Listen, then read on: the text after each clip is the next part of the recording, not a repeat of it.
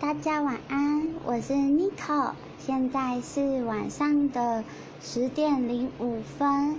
那今天想要跟大家就是嗯介绍一个网络新闻的嗯平台，它叫做晋传媒，就是可以在 Google 上打。就是晋周刊或晋传媒，应该就会找到。那这个网页呢，我大概介绍一下。嗯，它有分成十十一种分类，然后应该说十二种。呃，有时事、娱乐、财经、理财、人物、影音、国际、美食、旅游、马法达。马法达这个分类是星座的。然后文化、钟表、校园跟静文学，静文学里面有很多就是作家有在里面，就是呃连载一些故事。对，那像就是最近很红的那个《你的孩子不是你的孩子》的作者叫吴小乐。吴小乐在静文学里里面也有连载一一部小说叫《上流儿童》，对，就是大家可以去看一下，嗯，然后今天我要录的这一集是《广播员练习日记》第二集，那这一集呢，我想要做一个尝试，就是我要我在静文学上面，平常我很喜欢看人物这个分类。人物这个分类还有四个小项，一个是一镜到底、镜像人间、心内话、财经人物。我今天挑的故事全部都是心内话，因为像一镜到底跟镜像人间，他们都是针对同一个人，然后做就是深度采访。可是像心内话，就是都是一篇一篇的比较短的故事，当然就是嗯。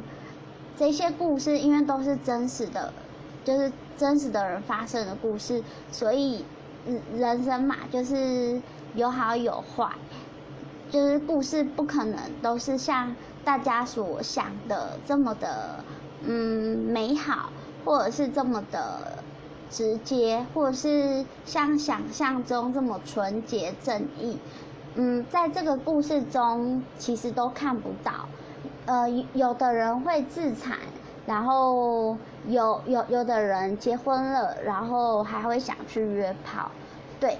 但是就是先撇开这一些比较负面的东西，我觉得我想要做这一集，就是呃广播员练习日记，然后就是目的就是因为想要。呃，试试看朗诵故事给大家听，然后也想要借由这个朗诵，然后让大家听了之后觉得说，哎，原来就是对方，其实就是每个人都有每个每个人自己的生活，那呃没有办法去评论说怎样才是对的，怎样才是错的，所以就是想要。透过这个方式让大家知道，就是一些呃比较隐秘的东西，或者是一些比较非主流的呃采访文学。对，那希望大家会喜欢今天的内容。那我先从第一篇开始念。对，呃，不过大家要先有个心理准备。如如果你就是觉得你自己呃。接受不了的话，你就是这个时候你可以按叉叉了，因为就是这不是一个快乐的故事。我有大概看一下内容，然后才才挑，就是我自己比较有兴趣的十篇跟大家分享。首先第一则呢，叫做去看弟弟看过的风景。警专考试那天是我第二次进去警专。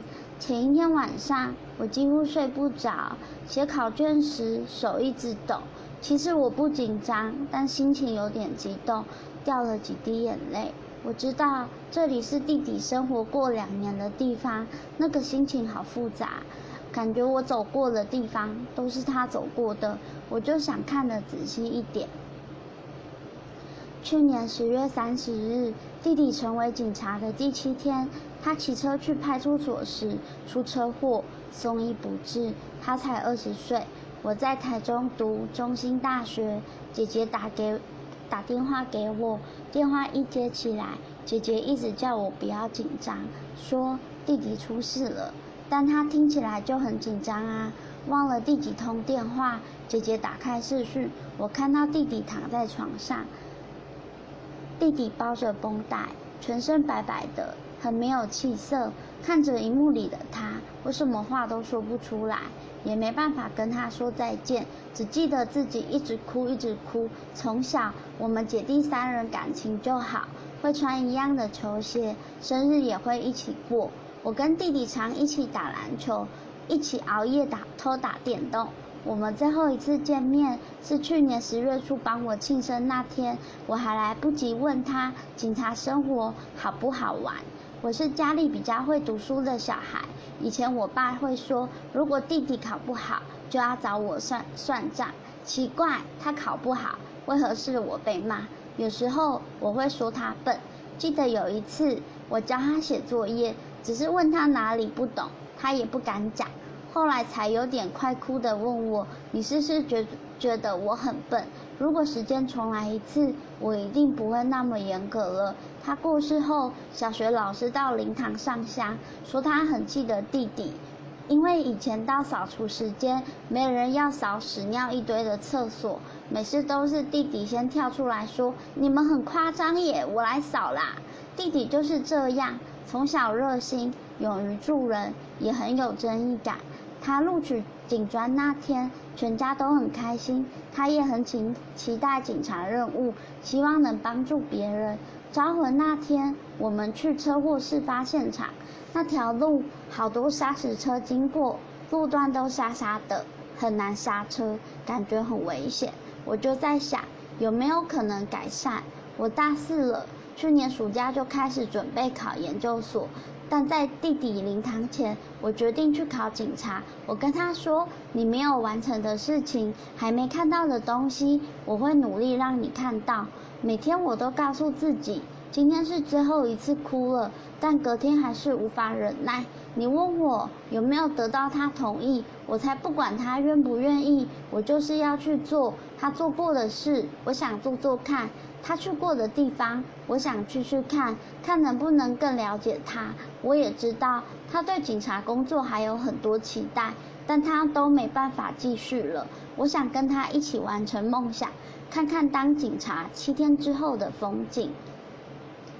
呃，写这篇文章的人是洪庭宇，二十二岁大学生，目前在新北市。呃，撰稿者是撰稿者是陈怡静，摄影的人是杨子磊，然后撰写于二零一八年六月二十二号。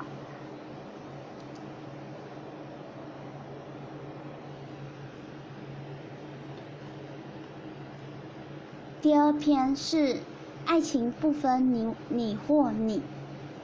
我年轻时长得帅，身材好。漂撇又吃香，女朋友交过快一百个。我出社会早，国中毕业就到台北，做过灯光助理、电影演员，也开过餐厅。我的女朋友都很漂亮，但有些女生个性自私，占有欲强，不懂善解人意。我不随便给承诺，我真正给承诺的反而是变性人。二十八岁那年，朋友带我去普里夜市，有康乐队在卖药。舞前舞台前人山人海，真趣味。那天节目安排人妖秀，我不知道什么是人妖，只听说这个人唱歌很棒，他叫唐飞，唱一首《伤心台西港》，整个夜市的人都被吸引过来。其实他不是人妖，是变性人。我对他很好奇，男生装扮成女人，穿高跟鞋，竟然可以这么漂亮。他个性豪爽，跟大家混在一起没架子。听到人家骂他不男不女，也不生气，只笑笑回说：“你认为我是男的，就是男的；认为我是女的，就是女的。”我们常联络。三个月后，他提议我们一起组康乐队。我改装卡车，打开就变舞台，让他漂漂亮亮走出来表演。他唱歌，我设计企划，慢慢变成事业生命共同体，赚来的钱也共享。大概一年后吧，我们在一起。我担心家人不喜欢，还跟爸妈兄弟姐妹开会讨论。大家都说唐飞有情有义，很不错。我说他是变性人耶。爸妈回：现在什么时代了？他们看很看得开。认识四年后，我们决定结婚。唐飞花很多时间陪我妈聊天。我妈真大意这个媳妇。本来我们打算去新加坡拿变性手术文件，回台湾改身份证。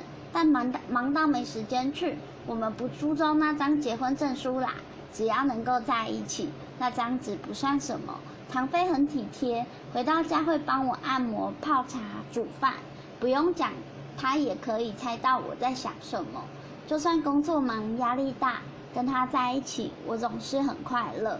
我们在夜市卖唱片、办签唱会，唐飞渐渐闯出名号，二十年来出了二十八张唱片。每张都大卖。每次他在台上讲自己童年家中欠债，离开家乡去新加坡卖唱，却被老板骗去做变性手术的故事，台下的欧巴桑都在擦眼泪。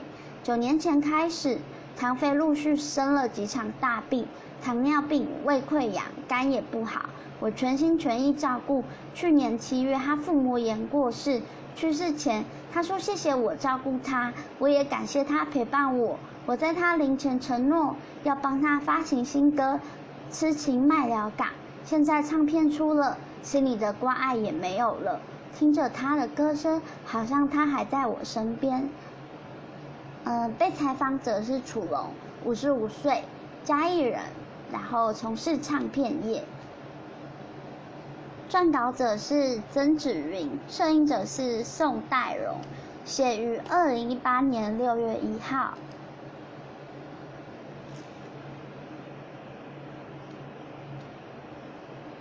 第三篇是疯子也想有价值。从小我胖，不记得有多胖了，只记得我腿超粗，讨厌穿裙子，在学校不敢上厕所，憋一整天尿，总是在放学路上尿裤子。回到家，失业的爸爸脾气很坏，台灯没开也能连骂两小时。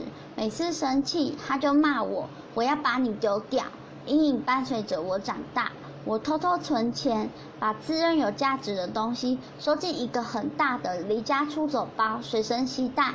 我第一次知道人可以去死，是小六那年，好朋友一天到晚心情不好，有天他被激怒了，就拿美工刀割腕，幸好割不太深。上国中，我练习拿铁尺在手臂割下三十几道红色斑痕。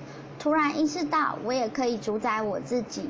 读高二时，有女生跟我告白，却动不动情绪勒索，麻烦死了。于是我叫她选一个数字，她说二十七，我就拿刀子在手臂划了二十七刀，把她吓跑。不知何时起，我陷入忧郁，老觉得自己不值得被爱。刚开始，我会用手疯狂打墙壁，打到淤青流血。或跑步跑到很喘倒下来，我甚至有了砍自己的冲动。第一次割开割开皮肤，看见鲜血脂肪喷出来，红红黄黄的，很恶心，而且超痛。但我必须要割。到目前，我的左手、双脚、侧腹、胸口到脖子全是刀伤，一层叠一层，数也数不清。最高纪录是一口气缝了三百多针。起初我想办法遮伤口。被医院通报后，确定自己会自残，干脆自暴自弃继续割。妈妈不太哭的，只有外婆去世哭过一次。当但当她被爸爸拉来急诊室，走进我之后倒抽一口气，便哭着跑掉。有一回在家，她发现我手腕上有半棵树的刺青，温柔地说：“你要好好保护它，别让它被砍倒。”我突然无言。妈妈很希望我能给她一个警讯：为何我会变这样？有什么需要帮忙的？我明白她关心我，但我不知道自己怎么了。一旦忧郁，就想割自己。医生诊断我是边缘性人格障碍，又有躁郁症。我五度住进精神科病房，住院时几度感觉自己变不好了。盖受法，忍不住拿挤牙膏的扣环去戳旧伤口，戳到鲜血直流，最后被关进保护室，四肢和腰牢牢被绑起来。坦白说，我不喜欢“精神病患”一词，宁愿被叫疯子。前者等于弱势，后者至少有颠覆性。我没接受心理咨商，服药是贪方便，未必是最好的治疗。我目前读心理学研究所，支撑我活下去的希望是未来当咨商师，以自身经验帮助更多人。课余我去做 NGO。非政府组织还打算搞一个流浪者计划疯子版，一方面希望别人别把我们看作异常，另一方面是异常也无所谓，就算是疯子也可以活得有价值。被访问者是林昭生，二十四岁，台北市，目前是学生。撰稿者是黄文巨，摄影者是林俊耀，写于二零一八年五月十八日。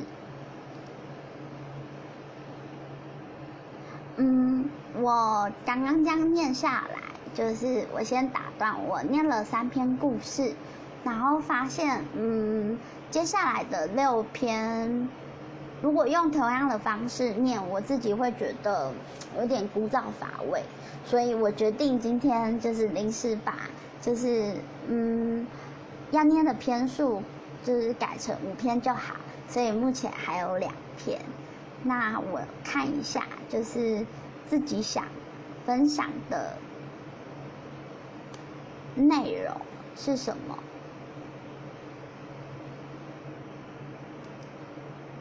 我从剩下的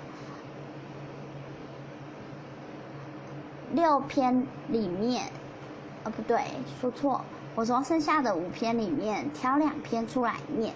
第四篇是我把一男变淫大，三十四岁入行拍剧片，至今近二十年，星探企划、剪接、演员、导演，这产业每个环节我都有涉猎。除了帮影片上马赛克，每个流程我都喜欢。我恨马赛克，事实上我就是想看无码片才入行的啊。国中在家发现爸爸的色情片，荧幕上看到老外裸体，那里好大。害我硬邦邦的，忍不住就把自己的掏出来打一发。那一刻，我确认自己是喜欢阳具大的。这边因为就是太裸露直接，所以我改个方式说，希望大家不要介意。在澡堂跟同学互吹，书店发现谁在偷翻《蔷薇组同志杂志。就跑去调人，搭讪要从小学起。日本剧片的演员十之八九都是异男，异性恋男人。我当星探在街上看到帅哥，上前说我们是帅哥大挑战的杂志，哄他们来摄影棚，现金就摆在他们面前，T 恤牛仔裤内裤脱一件给一万。等他们全裸了，我就揭露身份，说我们是拍剧片，开始谈价码。以前拍一片大概日币三十万元，现在不景气，大概十万元左右。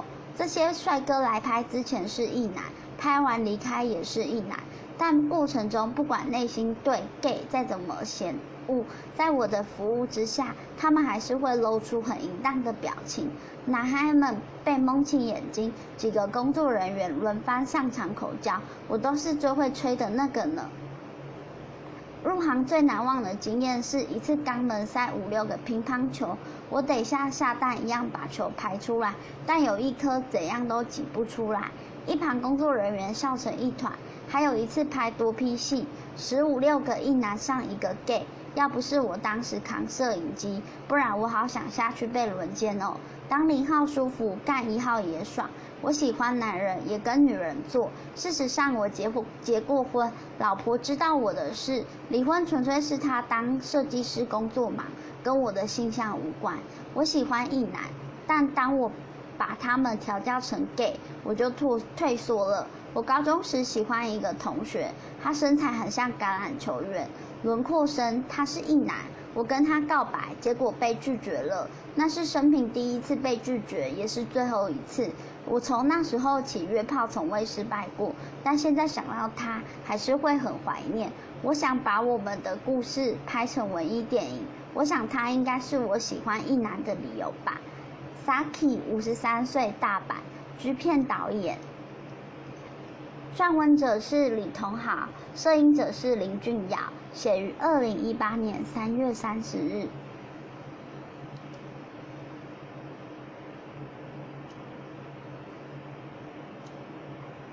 最后一篇是心越苦越要约炮。生完小孩半年，我的性欲变强了。我下载交友软体想聊天，有人问我要不要约炮，我想解决一下就回来。甚至一晚连约三个人。我从小很没自信，只要对方觉得我好聊天，长得不差，我就会因为被肯定而感谢他。就算对对那人没感觉，觉得意气相挺就来吧。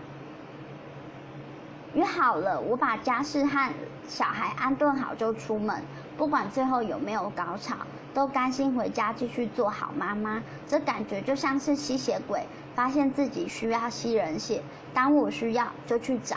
我那时有点卵子冲脑，只想解决完就回来，没有要离开家庭。老公发现我怪怪的，又在我的包包发现保险套，我不想用他对我好来骗他。欺负他，我承认，很快就离婚。但我们共处十年了，不习惯没有对方的生活。离婚后马上又想复合，尝试复合期间，我们会带小玩出小孩出去玩，也发生性关系。但老实说，我是为了补偿他。很奇怪，自从生完小孩，他摸我，我会恶心，感觉像性侵相近亲相奸，最后还是分房。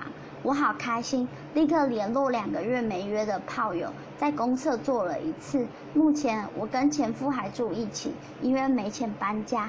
怀孕时，老板骗我自愿离职，就发一个月红包，结果没有。生完小孩，房租我还是要付一半，又要看心理智商解决约炮冲动。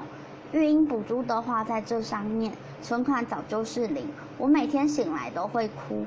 虽然前夫请了半年育婴假，等他请完假，还是要我来带小孩。我根本无法外出工作。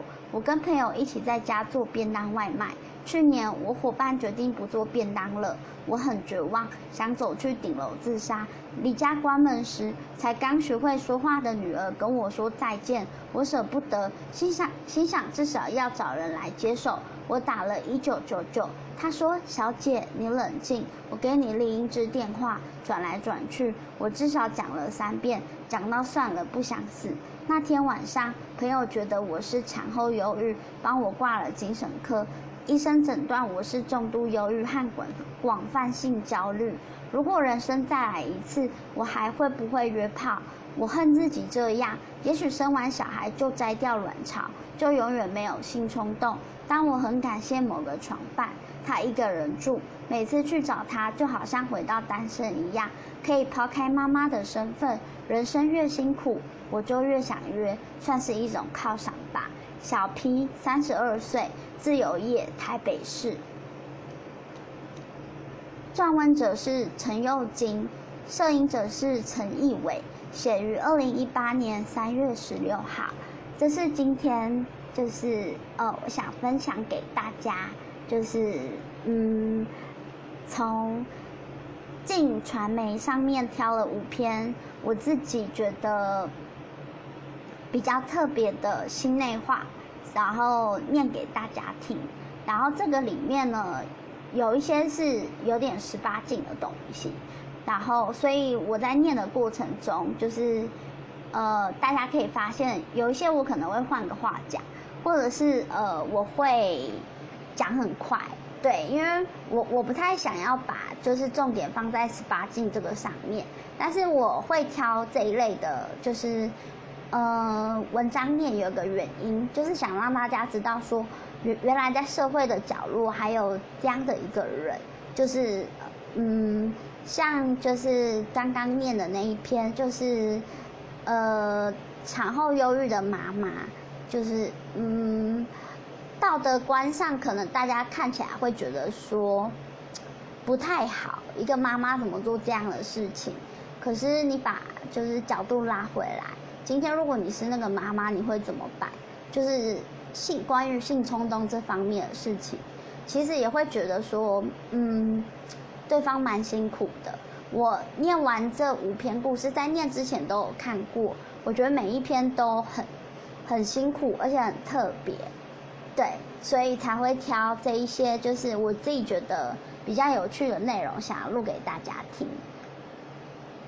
当然有一些就是比较没有那么主流，就是不是大家想的这么的美好，就是不是那么正面。像自残，我其实自己就觉得。嗯，我觉得自残是一件不好也不坏的事情，因为坦白说，嗯，大家有听过我的频道，就是大家都知道我自己有忧郁症，我也我也会有自残的行为，但是不会到就是前面就是有一篇讲的，就是对方就是曾经被缝过三百针。呃，我不会到那个程度，但是我自己也会自残，但是我在这边是不鼓励大家自自残跟自杀。可是如果真的受不了的话，我觉得还是可以，就是去找心理咨商师或是身心科医生询问。然后，因为像我身心科医生是跟我说，他不反对自残，但是他希望我伤害自己的时候，不要在就是比较明显的地方。这样子工作会很难找，对，呃，像因为我挑这几篇，大家听到内容应该会觉得有点傻眼，怎么会挑这个念？但是我想告诉大家的是，这个世世界上，这个社会上，其实不是想的这么美好，不是每一个故事都有一个快乐的结局，不是每一个人都有非常正向的人生。有些人的人生就是可能必必须靠着，就是像约炮或者是就是自残这种方式来延续他自己的生命，但是也有一些人是亲人过世之后，然后他了解了什么，然后他延续亲人的遗愿，然后继续在就是帮就是自己的亲人完成他的心愿，我觉得。这个都很好，这个都没有对错，对，那这就是今天呃广播员练习日记第二篇想要跟大家分享的内容，那希望大家会喜欢。那中间如果有念错的部分的话，再麻烦大家体谅一下，对，因为这是练习日记，不是真的广广播员在做广播，对，那我是 Nico。现在是晚上的十点三十三分，希望大家都会喜欢今天的节目。那请大家敬请期待第三集广播员练习日记，会再提供更多就是更有趣的内容给大家知道。如果大家有任何的意见或是有任何的想法，都可以在留言区告诉我哦。期待你们的回复，拜拜。